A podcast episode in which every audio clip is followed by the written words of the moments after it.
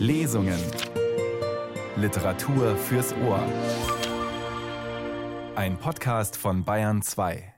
An diesem Sonntag im Juni mit dem Traum von einem Herrenhaus auf dem Land, das einem unerwartet von unbekannter Seite vererbt wird. Ich bin Judith Heidkamp.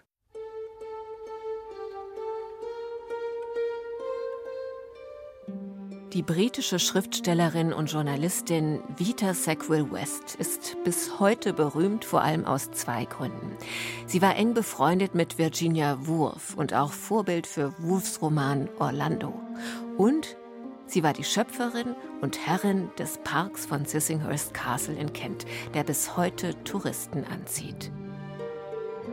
Sie muss eine sehr eigenwillige und interessante Frau gewesen sein, autark, mit dem Selbstbewusstsein des britischen Hochadels im Rücken, aber auch großzügig und zugewandt. Die Briefe, die sie mit ihrem Ehemann Harold Nicholson gewechselt hat und die heute veröffentlicht sind, die fand ich sehr beeindruckend. Offenbar war das eine tolle Beziehung. Die sind auf jeden Fall auch lesenswert. Aber heute nehmen wir einen schmalen und frühen Roman vor. Das Erbe heißt er. Und da passiert es eben, dass ein eher durchschnittlicher Versicherungsangestellter sich auf einmal im Besitz eines englischen Herrenhauses wiederfindet. Das Landleben war Chase so gut wie unbekannt. Er hatte sein Leben in Städten verbracht, in Fabrikstädten.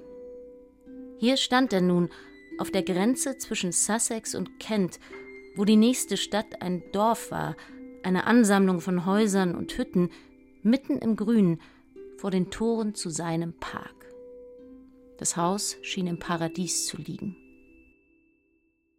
Beim Hören gleich also Sissinghurst im Hinterkopf haben. Vor allem aber war da in Vita Sackville Wests Leben noch Noel, das Schloss, auf dem sie geboren wurde und aufwuchs. Für sie war das kein großartiges und imposantes, steinernes Zeugnis einer ruhmreichen Vergangenheit, sondern einfach zu Hause, persönlich, vertraut und ganz Gegenwart.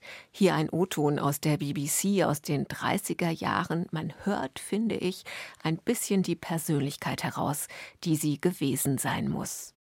To me it means something quite different. It means my own home, where I was born and brought up.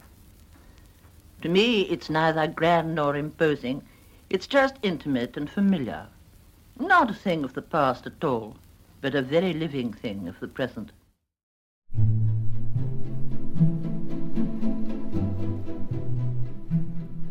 Mr. Chase also erbt das Herrenhaus Black Boys von einer entfernten Tante, die er nie gekannt hat, und steht von einem Tag auf den anderen in einer völlig anderen Welt. Die Testamentsvollstrecker raten ihm zu verkaufen. Ein alter Kasten, antiquierte Technik, völlig abgelegen, Pächter auf den Höfen ringsum und dann auch noch 50 Pfauen im Park. Eingeschüchtert stimmt er zu, alles möglichst schnell abzuwickeln. Erst am Abend, nach der Eröffnung des Testaments, als alle Vertreter des Nachlassbetriebs weg sind, da kommt er langsam zu sich und lässt sich im Park ein bisschen treiben. Anne Müller liest den Auszug aus dem kleinen Roman, den Vita Sackville West vor über 100 Jahren schrieb und der bei Schöffling jetzt in deutscher Übersetzung erschienen ist. Die Regie führte Irene Schuck. Das Haus war nicht besonders groß. Es hatte nur die beiden Flügel und das Mittelgebäude. Doch so wie es da stand, war es harmonisch. Ja, vollkommen. Selbst Chase, der nichts von Architektur verstand, sich auch nicht viel daraus machte und dessen sorgenvolle Gedanken noch in Wolverhampton weilten, wurde allmählich von einem Gefühl angenehmer Zufriedenheit erfüllt. Das Haus war überschaubar, hübsch, anheimelnd, ohne jeden Makel, schön in Farbe und Konstruktion. Seine edlen Proportionen vermittelten den Eindruck gelassener Würde. Es war ein Teil der abendlichen Landschaft und der herrschenden Stille. Das Landleben war Chase so gut wie unbekannt. Er hatte sein Leben in Städten verbracht, in Fabrikstädten.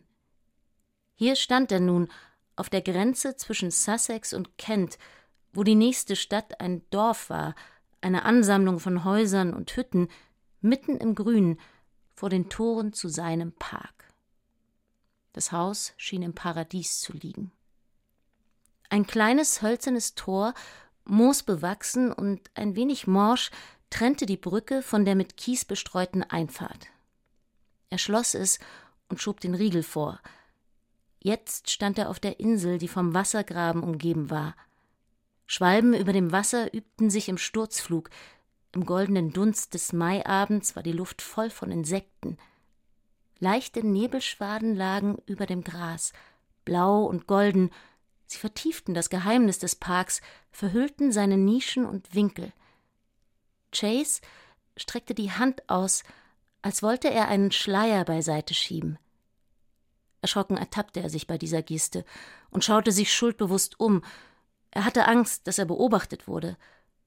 Aber er war allein. Selbst die Gardinen hinter den Fenstern waren zugezogen.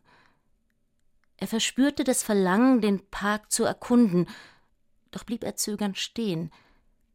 Bisher hatte er private Parks nur an den Tagen erkundet, an denen sie für die Öffentlichkeit freigegeben waren.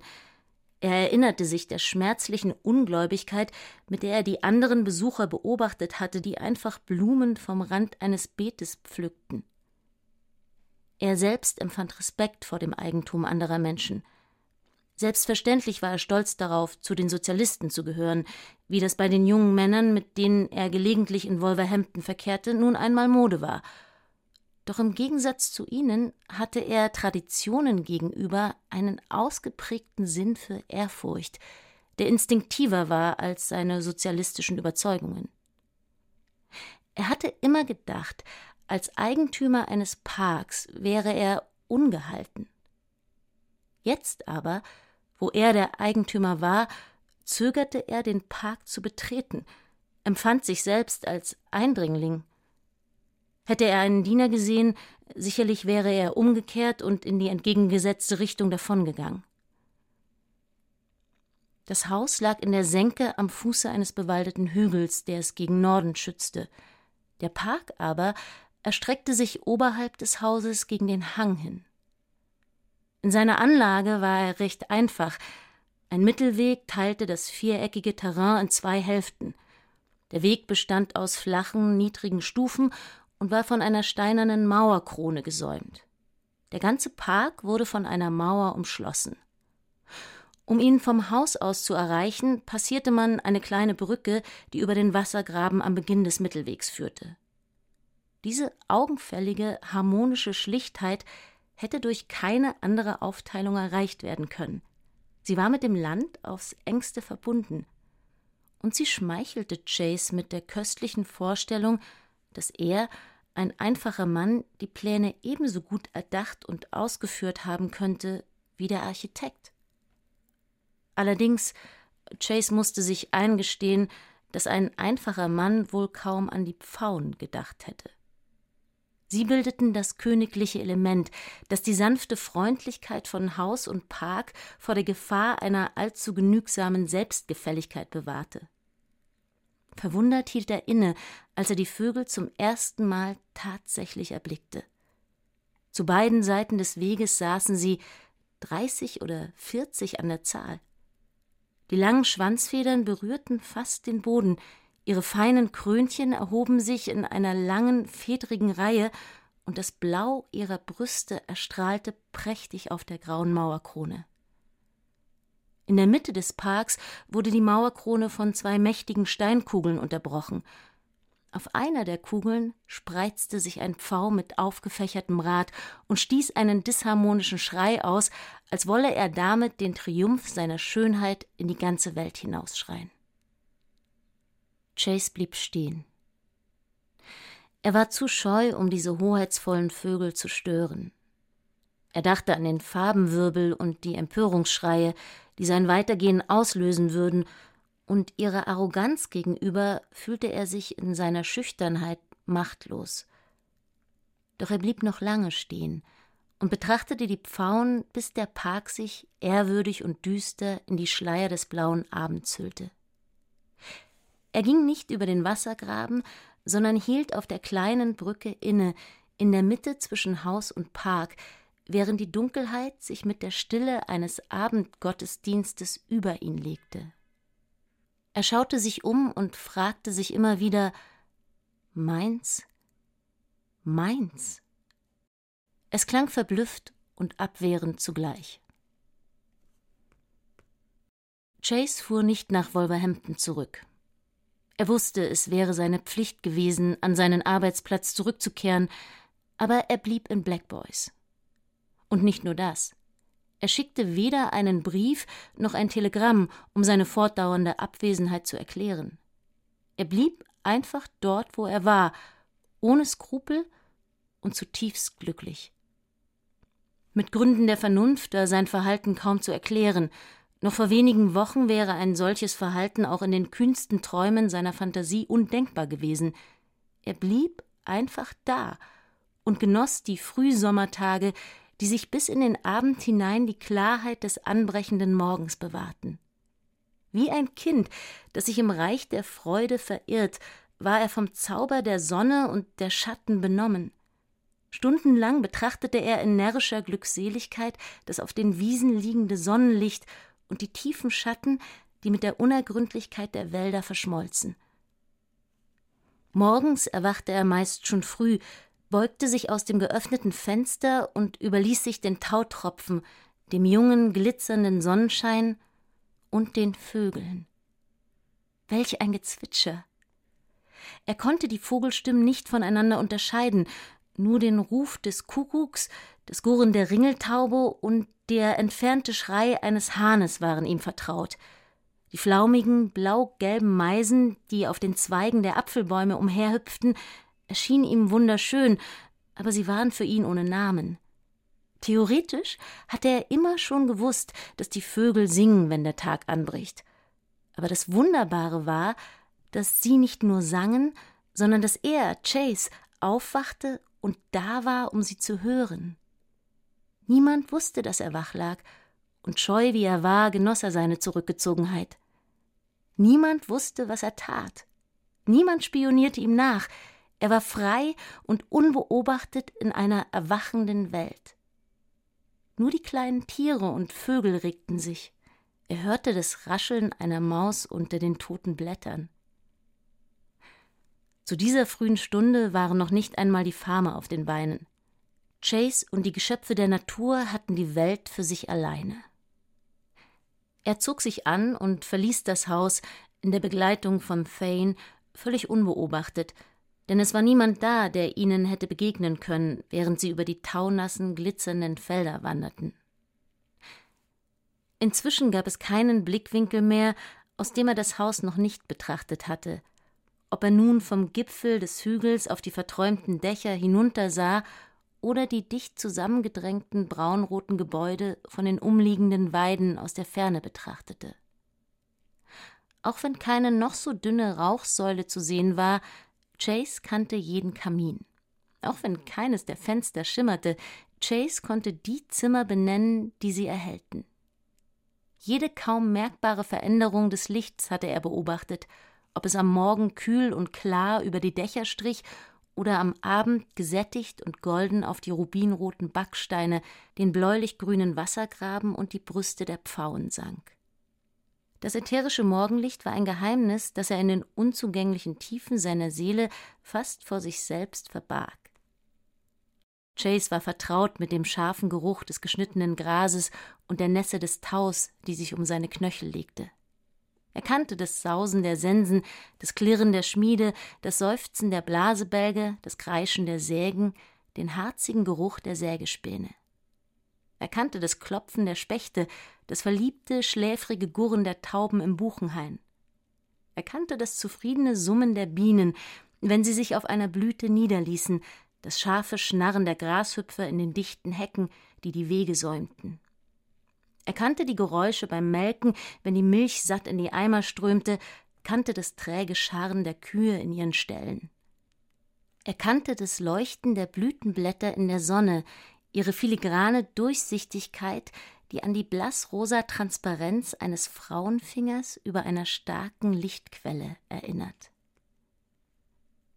In seinen Gedanken verbanden sich alle diese Bilder und feinen Geräusche, ihre immer wiederkehrende Melodie mit den Mahlzeiten, die man für ihn bereitete, den Salaten und kalten Geflügelplatten, dem Cidre und dem Überfluss an frischen, einfachen Früchten, und schließlich schien es ihm so, als würden alle Sinne einzeln und im Einklang miteinander befriedigt, sowohl draußen im Freien als auch in der kühlen Dunkelheit des Hauses.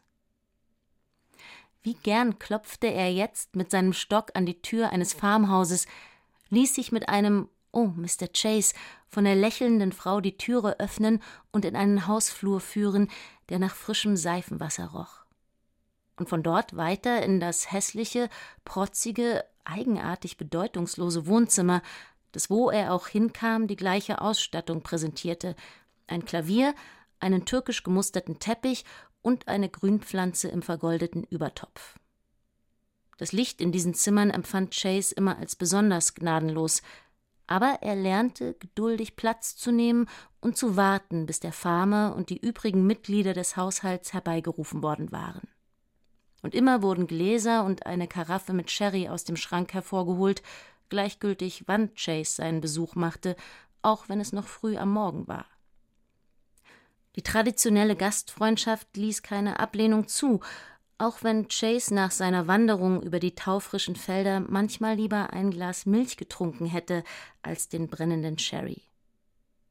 Er lernte still zu sitzen, an seinem Glas zu nippen und die Höflichkeiten der Farmersfrau und ihrer Töchter zu erwidern, letztere immer kokett und um Modernität bemüht, während der Farmer sich damit begnügte, gelegentliche Fragen einzustreuen, noch ein Glas Mr. Chase oder Zigarre Mr. Chase und mit seinen Lederstiefeln zu knarren, wenn er quer durchs Zimmer schritt. Wenn ihnen der Gesprächsstoff ausgegangen war, beteuerte Chase, den Farmer nicht länger von der Arbeit abhalten zu wollen. Er schüttelte den Damen freundlich die Hand, nahm seine Kappe und folgte seinem Gastgeber nach draußen auf den Hof, wo die Männer damit beschäftigt waren, das durchnässte Stroh aufzutürmen und wo das träge Vieh eines nach dem anderen aus den Ställen taumelte, um sich unaufgefordert in die vertraute Richtung zu wenden. Hier konnte Chase sicher sein, nicht durch übertriebene Aufmerksamkeiten in Verlegenheit gebracht zu werden. Hier war der Farmer ein bedeutenderer Mann als er. Chase gefiel es ihm, schüchtern über den Hof zu folgen, und je weniger man sich um ihn kümmerte, desto lieber war es ihm.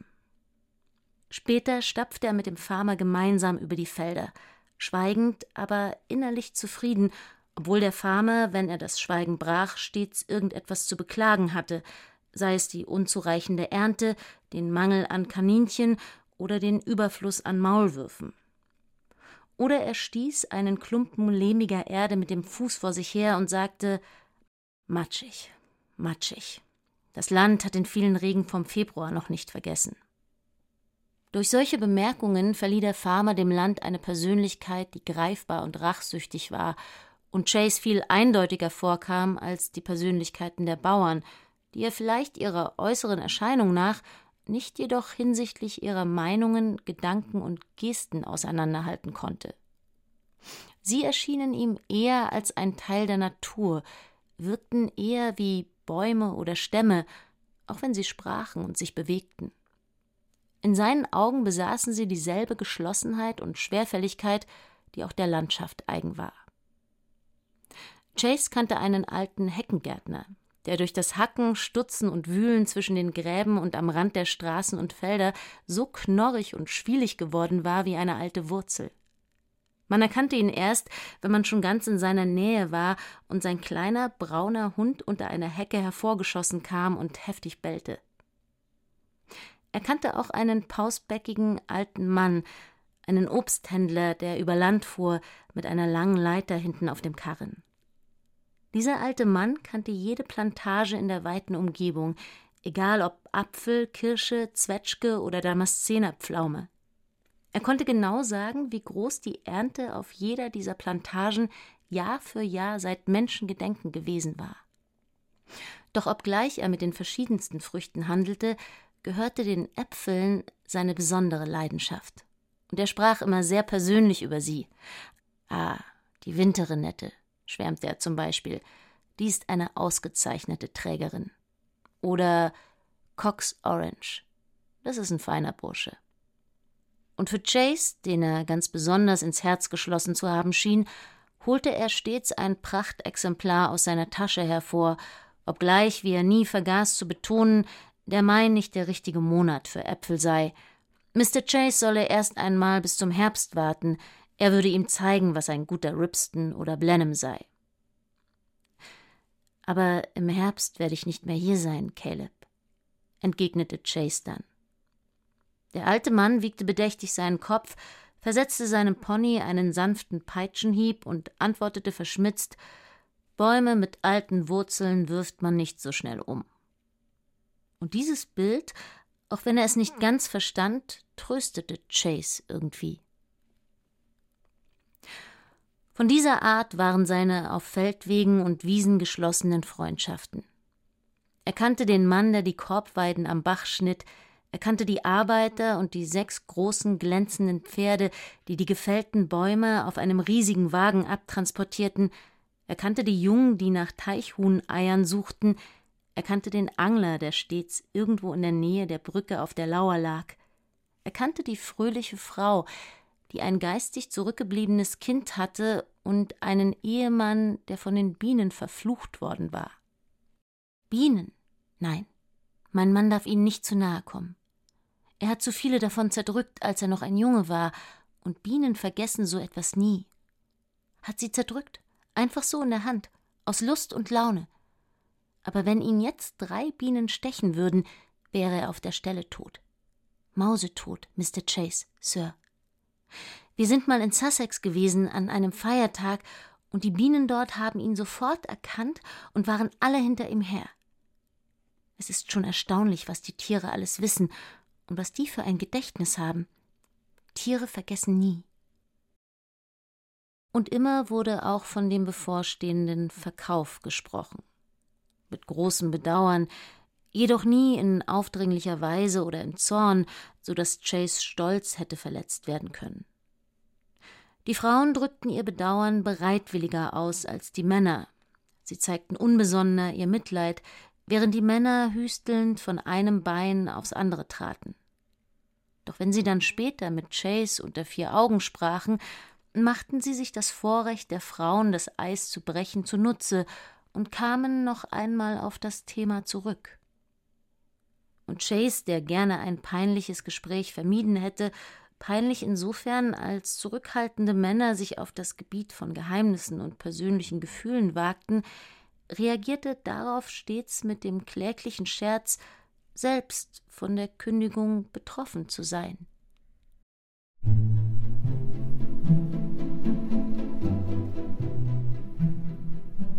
Ja, aber natürlich ist Mr. Chase derjenige, der die Kündigung zurücknehmen kann.